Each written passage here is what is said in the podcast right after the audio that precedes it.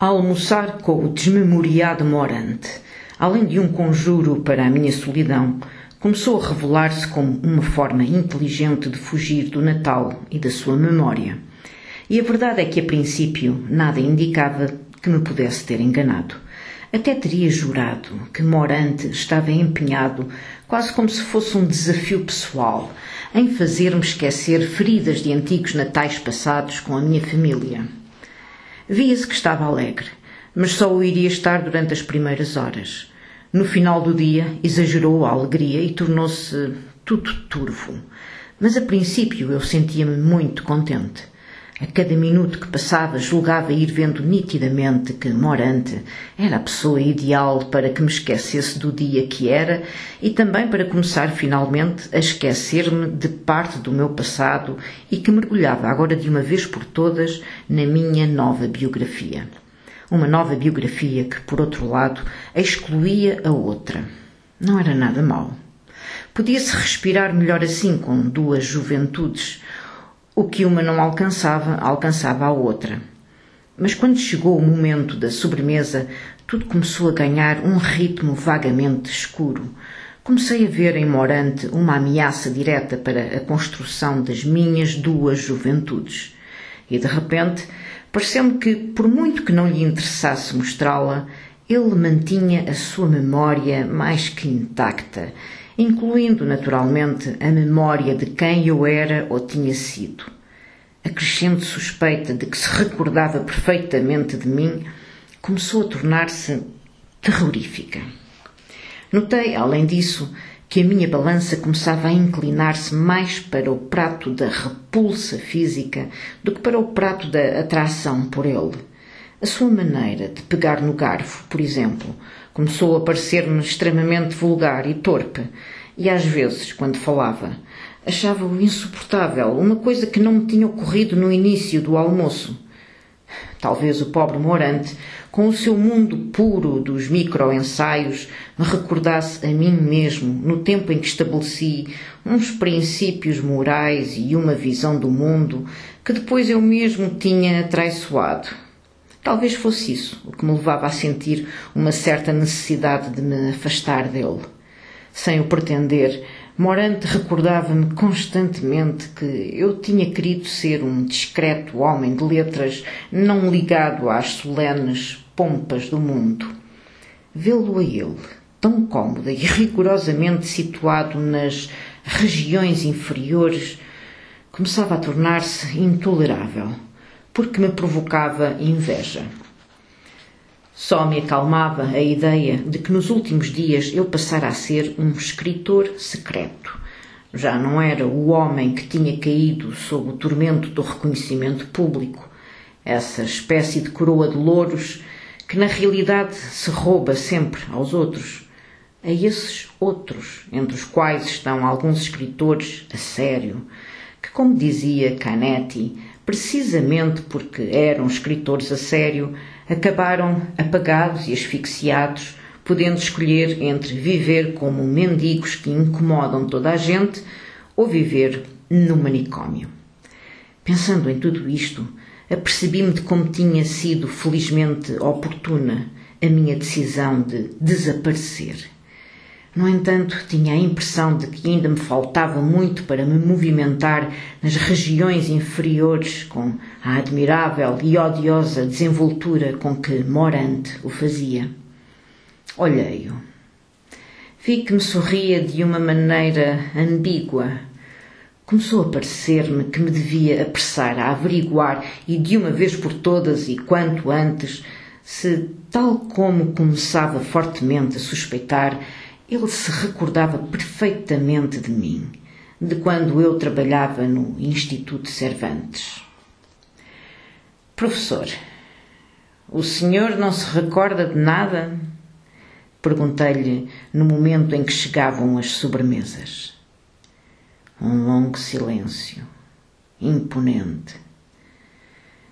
Desta vez pegou no chapéu e pô-lo, enterrando-o mais do que nunca. Sorriu Tirou-o novamente e passou a desfazer-se em elogios ao Corvo, o vinho siciliano em que já íamos na terceira garrafa e meia. Quando terminaram os elogios, a sua cara adotou um ar meditabundo. O senhor deve saber, Dr. Fausto, disse-me, que o micro-ensaio que ontem escrevi, para hoje lhe poder contar aqui, porque não sei se lhe vou ler, mas contar, é uma espécie de passeio errático à volta do tema da velhice e da felicidade. Nesse momento, odiei-o. Odiei-o como até então nunca o tinha odiado. Pareceu-me que, com toda a sua malícia, me estava a recordar que, noutros tempos, eu tinha querido escrever ensaios erráticos sem a intenção de os publicar. O pior foi que não me atrevi a proibi-lo que me contasse o seu micro-ensaio. E ele passou a contá-lo, falando-me de um conto de Natal que tinha como cenário uma aldeia onde nevava pela primeira vez na sua história e sem que houvesse uma relação entre causa e efeito, descobriam que estavam eternamente condenados a sofrer da incapacidade de tender para a felicidade. Após este breve conto, que achei estúpido, e que Morante me confessou que lhe tinha contado o louco mais louco do lar, o micro-ensaio derivou para um conto de Svevo, que Morante via relacionado com a história da aldeia incapaz de tender para a felicidade. O conto de Svevo, uma amarga fábula com o mito de Fausto como pano de fundo, já eu conhecia. É a história de um ancião, um velho selvagem, poderíamos chamá-lo, que está para se deitar com a sua velha mulher, que já está a dormir, e ressona. Enquanto se despe, pensa que é meia-noite, a hora em que podia apresentá-la a Mefistófeles e propor-lhe o antigo pacto, e pensa que estaria disposto a fazê-lo e a ceder-lhe a sua alma, se não fosse porque não, não lhe ocorre o que pedir-lhe em troca. A juventude, não, que é insensata e cruel, embora a velhice seja intolerável. A imortalidade também não, porque a vida é insuportável, embora essa conclusão não mitigue a angústia da morte. O ancião, então, repara que não tem nada para pedir ao diabo e imagina o embaraço de Mefistófeles, representante de uma empresa que não tinha nada de atraente para oferecer ao imaginar o pobre diabo a coçar a cabeça no inferno, desata a gargalhada, ao mesmo tempo que entra na cama, onde a mulher, meia acordada com o riso, lhe murmura entre sonhos: Feliz de ti, que a esta hora da noite ainda sentes vontade de rir. Neste conto de Svevo, como no conto da aldeia onde nevava pela primeira vez, Morante via a conclusão de que a dor mais intensa não era a infelicidade, mas sim a incapacidade de tender para a felicidade. Aquela gargalhada do ancião que na realidade ocultava com ironia o desespero de quem já nada espera, para Morante era a última praia. A última praia? perguntei. Tinha começado a tornar-se exasperante conversar com ele. A última praia alcançada pelo nihilismo do Ocidente, respondeu-me. De repente ficou cabisbaixo, como uma criança que acabasse de cometer uma façanha. Pouco depois pediu ao empregado a caixa dos charutos puros. Ocidente, murmurou. Qual Ocidente? Disse-lhe, quase a perder os nervos. No Ocidente, respondeu-me, deveríamos tentar ir mais além dessa praia que alcançamos. Deveríamos voltar a fazer-nos ao mar, procurar novos caminhos, ser otimistas, acreditar na felicidade. Não lhe parece, Dr. Fausto?